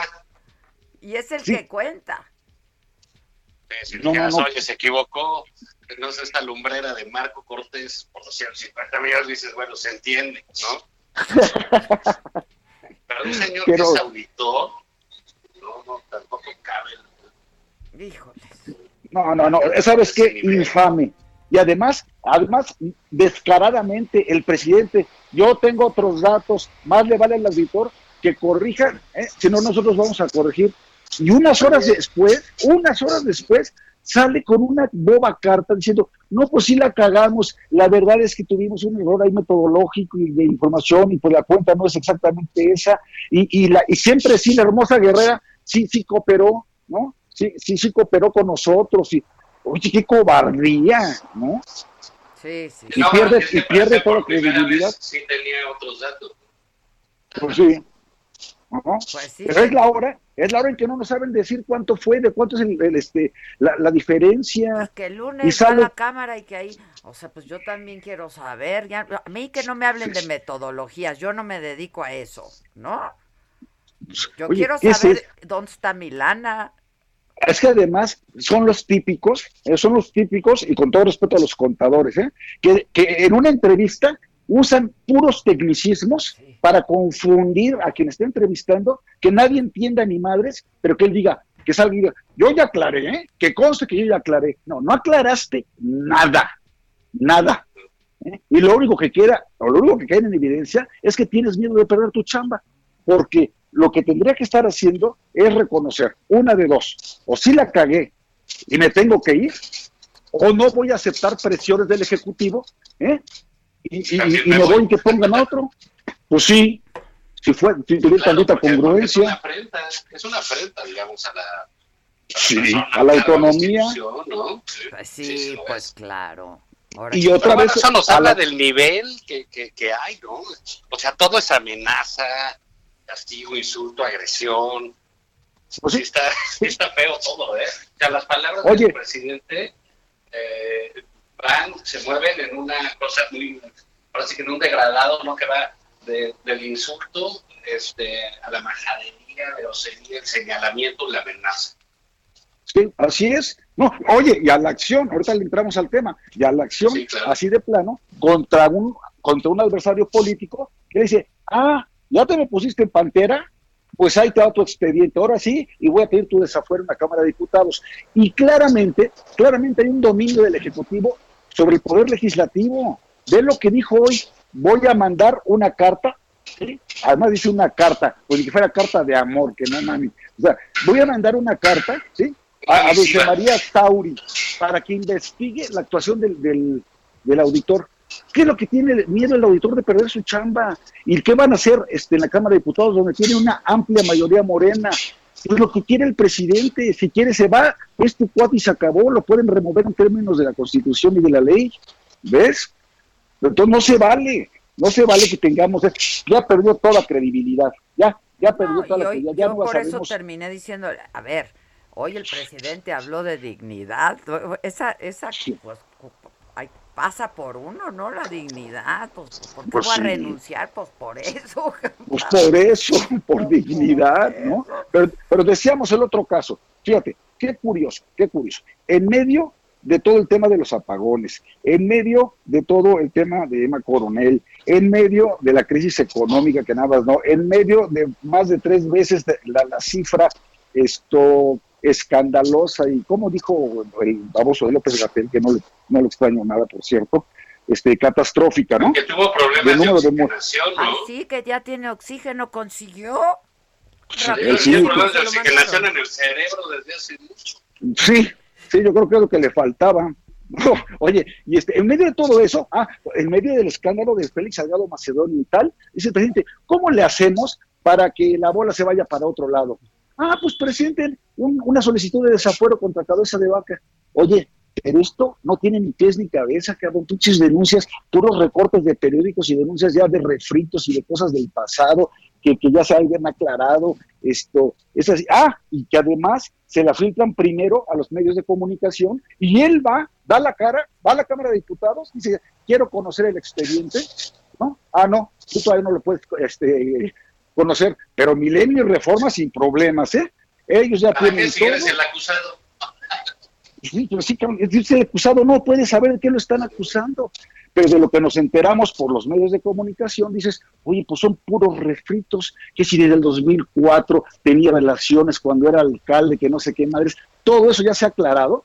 Y en el fondo lo que hay es que es un gobernador que creó la Alianza Federalista, que evidenció, ¿te acuerdas, Adela? Lo de la falsificación del documento de la quema del pastizal por el apagón de la CFE, que no aceptó entrar al, este, al INSABI y se quedó como parte de su propio sistema de salud estatal. ¿eh? Que, que él presentó una controversia constitucional contra la política energética de, de este gobierno. Es creador de Ya, Alianza no, sigas, no que vamos a llorar. Oye, espérame. Este, Zavala, ¿estás en speaker? O bañándote no, por- o algo. ¿O estás en el baño? ¿Qué? Está en el baño, está en el baño. poquito de... Co- de- como Es que comió, comió calabacitas rellenas, está en el No, baño. pronto. Así, ahí mejor. Ya, mejor. Oigan, yo tengo una pregunta. Si lo, si lo desafueran, este, ¿lo pueden detener inmediatamente? Eh, No, no, porque además, déjame decirte otra, que no han explicado estos mañosos. Una vez, si es que lo llegan a desaforar, tiene que irse al Congreso Estatal de Tamaulipas. Donde la mayoría es panista. Por, por, por supuesto. Pues Entonces, ¿sabes qué va a pasar? Nada, nada. Lo único que quieren es tener un show de aquí a las elecciones donde estén chingue y chingue. Porque, a ver, ¿qué pasó con el caso Lozoya? ¿Qué pasó? ¿Qué pasó con Videgaray como traidor a la patria y no sé cuántas cosas? Todo eso se derrumbó, como dice la canción. Pues no va a pasar tampoco nada porque no hay nada de fondo en el caso de Cabeza de Vaca, pero lo que sí te digo, ¿eh? Estas cosas, estas cosas, eh, ah, porque hay otros gobernadores que son bien ojéis, que por, por, por la, atrás, por la espalda, hablan pestes del presidente, pero cuando están con él, ay, señor presidente, yo quisiese, si se pudiese, si fuese usted tan amable. Eh, eh, este Le, le voy sí a hacer entra. unas galletitas como hacía las de mi abuelita, ¿no? Sí, exacto, ¿no? Y este sí, le así dice sus cosas de le, le galletitas, ¿no?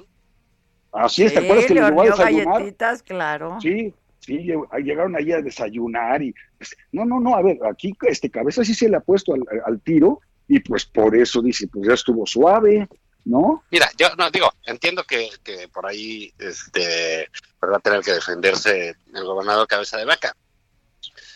La, la cuestión, como bien dice Javier, pues bueno, a ver, primero la filtran en medio de la votación de la reforma. Ah, sí. Eh, des- después, este, no le dejan acceso eh, al expediente, pero aún así todavía hay una cola para, para que le toque su desafuero. ¿No? Por ahí está Cruz Pérez Cuellar, Pues sí. está creo que el fiscal de, de Morelos. La cosa es que eh, eh, Adela Auditorio, este, la cosa es que esto se va a estar llevando a cabo dos semanas antes de las elecciones. Sí, claro. O sea, el gobernador Cabeza de Vaca va a tener que ir a defenderse al Congreso de la Unión, al Congreso, a la sede de, lo- de- de- de- de- de la Cámara de Diputados, dos semanas antes. Imagínate el asunto que va a ser eso. El único presidente que tenemos es, es el del mismísimo López Obrador, ¿eh? López Obrador, ¿eh? Eh, y cómo, oye, y, y- y- y paradójicamente, paradójicamente, terminó creciendo López Obrador después de esa persecución. Y eso es la, este, este tipo de cosas, o matan o te fortalecen. Y no va a ser hasta, hasta esa fecha, Zavala. Ellos ya lo van a querer operar aquí a nivel federal la próxima semana. ¿Ves? Ah, bueno, pues es que claro, va a ser así. Pues, digamos, esto es, a, a- a la presidencia le gusta poner a sus adversarios en como estos pollos de, de rostizar, que ya sabes que le dan vuelta al juego, ¿no? Así es. Entonces dicen, ah, ya tenemos un problema, quién sabe qué, po- dale otra vuelta para que salga este pollo, ¿no? Y ya, Así y es. todos los van a traer fritos, ¿eh? O sea, cabeza de es. un problema, ah, pues muy serio, porque, digamos, hay un miedo generalizado al presidente por parte de, pues ya lo vimos con el auditor superior de la federación, ni más ni menos, ¿no? Pues sí, pues sí, y que si no, y si no hay nada, pues te lo inventan, y si no, pues aplastan con una mayoría que tiene. Se ha desvaneció la división de poderes. Ve lo que pasó con el Tribunal Electoral del Poder Judicial de la Federación y cómo contradijo al INE para que pueda hacer sus mañaneras aún en época electoral el presidente. Y ese es el Poder Judicial. Y te, y te voy a decir algo más no sé ve para cuándo se baje este compañero, porque va muy bien en las encuestas. ¿eh? Claro. Pues sí. Sí, no, ese es el Entonces, problema. Pues ya quedaremos resistiendo aquí con Adela, si no es que un día ya nos deja de llamar y qué tal qué. No, Porque es larga distancia y cosas que pasaban en esa época. Porque Sí, la pero de operadora no los comunica. No, no, no. Pero fíjate esto. El, el, otra vez, otra vez, ¿qué es lo que hace el, el presidente? Como bien dijiste, la mañanera de hoy yo creo que ha sido una de las más agresivas y las más horrorosas que he visto, ¿no? Porque Oye, ¿qué además, tal lo de las mujeres que importan ideas, Adela y Maca? exportan, no, no, perdón, importan. importan, importan, Importan. importan, importan. No, no. importan ideas. O sea, digamos, la agresión, la violación, eh, el hostigamiento y el acoso de las mujeres es algo que se está importando. Sí, sí, sí, como lo una moda, copiamos a otro país. sí, co- como si fuera una moda, ¿no? Dice, apenas hace cinco días me enteré porque me dijo mi esposa cuando Sí. salí de bañarme, ¿no? Que la que quiere eso de rompa con el pacto. No sabía.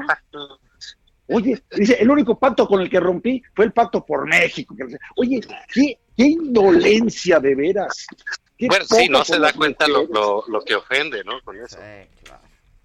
No, no, no. Vas a ver el 8 de Y marzo cómo se va a poner, no, ¿eh? y yo el único pacto, y nada más le faltó decir que Rico Macpato y poner a, a Benito Bodoque, ¿no?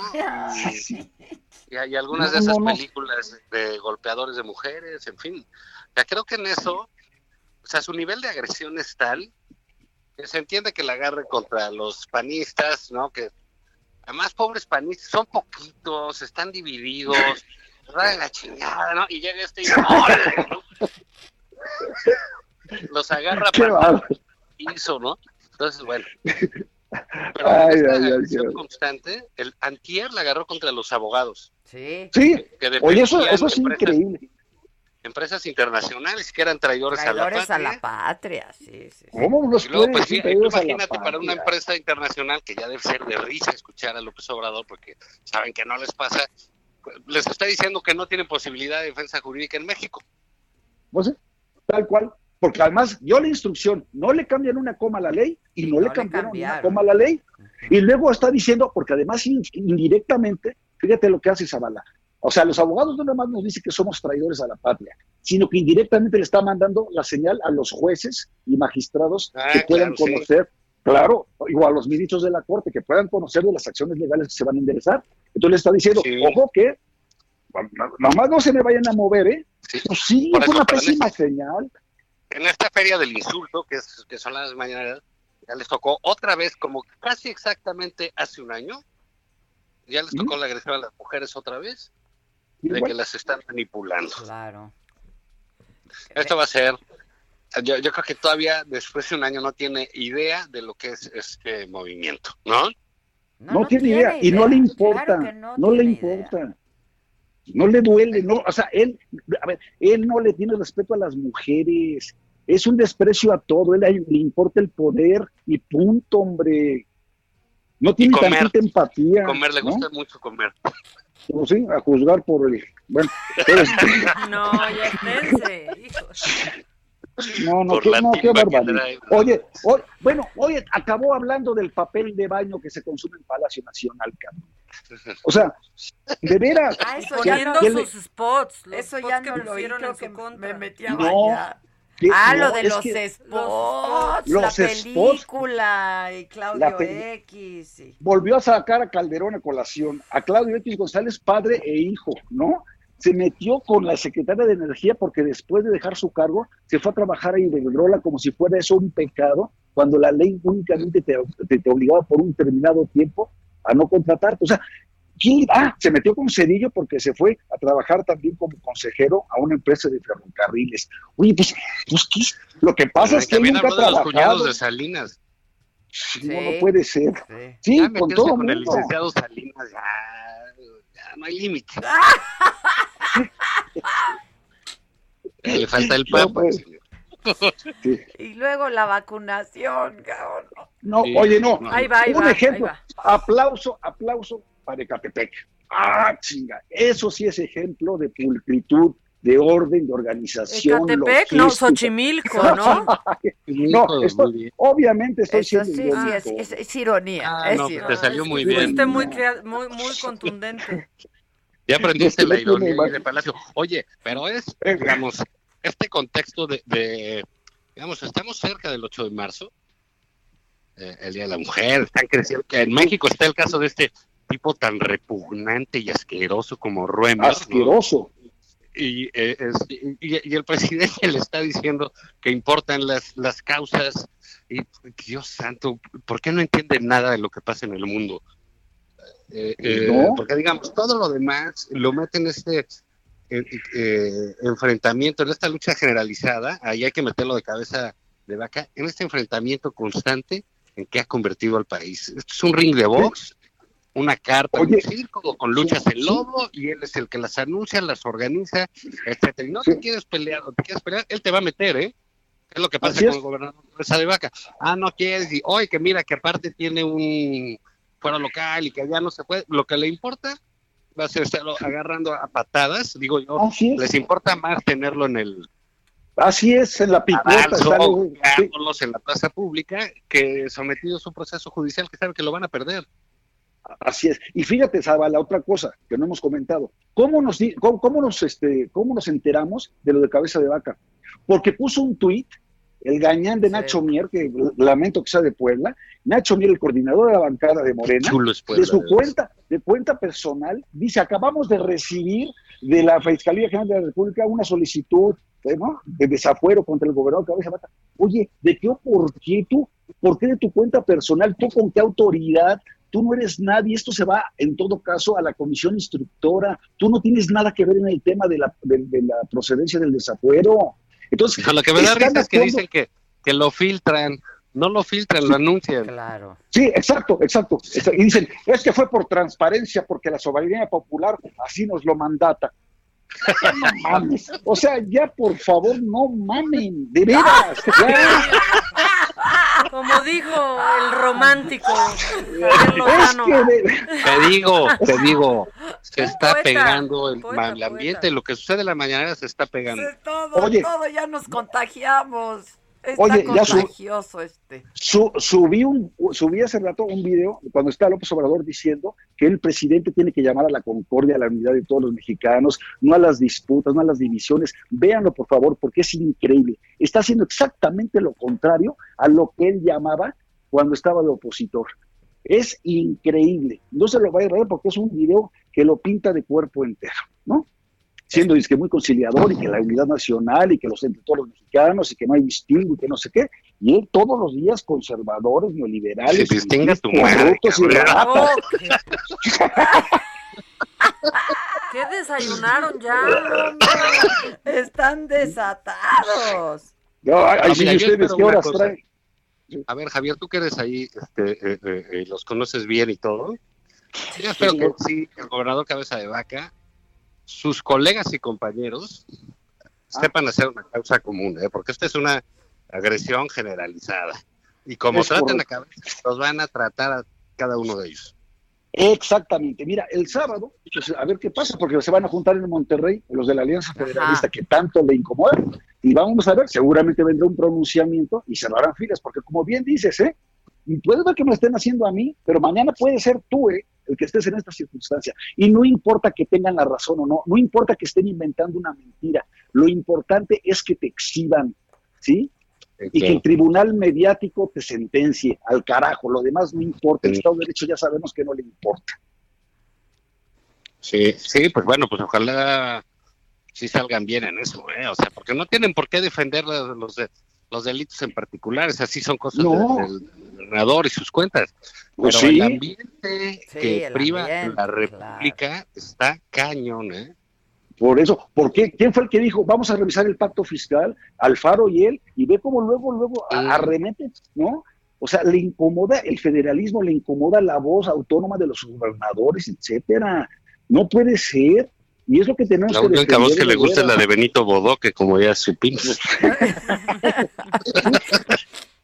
O la de su esposa cantando. Sí, tú- sí, ta- que también le, entran los insultos el otro día. que los periodistas. La prensa, los la lindos, prensa, sí, que- claro. Qué barbaridad. man. Sí, sí, sí. Pero de Oh, veras, sí, ¿qué sí, sí. comen ahí o de qué platican? Ya agarraron valor. No, no, no. Así Oye, les voy a mandar a Lozano para que la pasen bien y ya. los tonos. Con la alegría del hogar. La alegría del hogar. Ya no la No, puedes oye. disfrutar en Twitter, Lozano, porque te bloqueó. Ya, ya sé, ya sé, cabrón. Igual que Noroña y que Ackerman. y Oye, pero ¿qué tal que un periodista le dice, oye, presidente, ¿cómo le hace? Nunca lo he visto bostezar en las mañaneras. no, sí, ¿qué tal? El logro. ¿Qué onda, cabrón? O sea, ¿qué? Ah, es una vergüenza, es una vergüenza. Eso sí es. ¿Es usted, Tú eres- Oye, Bueno, bye. ay. Pues. No, Adiós. bye. No, bueno, sí. Oigan, este... ¡Viva la revolución! Ya que les to- ya que nos toque vacuna para que podamos vernos de nuevo, ¿no? Sí, Ya. y abrazarnos. Bueno, les mando besos. Gracias. Ándale. Los quiero Gracias. mucho. Oigan, y muchas gracias a todos por su atención y su compañía, este, por la radio, en el Heraldo Radio y por supuesto en YouTube y en Facebook. Gracias, Andrea de la Garza, dice para venenitos. Este, amo a la gente, Rosy Torres, mientras no salga con que fue un error de dedo. Híjoles, pues es que este, Rosa Anuncio, queridas, me hacen el día, las amo. Eh, María Eugenia, muchas gracias. Ana Rivas, ah, ya le dije a Anita Rivas. Pues a todos, muchas gracias. Tú tienes macanota hoy, los Sí. ves al ratón. En un ratito ahí nos Y yo, pues estoy en contacto con ustedes. Estaremos subiendo algunas entrevistas que ya hemos hecho en, en la saga. Esto fue Me lo dijo Adela con Adela Micha por Heraldo Radio.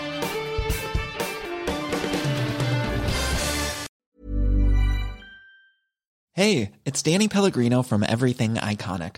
Ready to upgrade your style game without blowing your budget? Check out Quince. They've got all the good stuff shirts and polos, activewear, and fine leather goods, all at 50 to 80% less than other high end brands. And the best part? They're all about safe, ethical, and responsible manufacturing.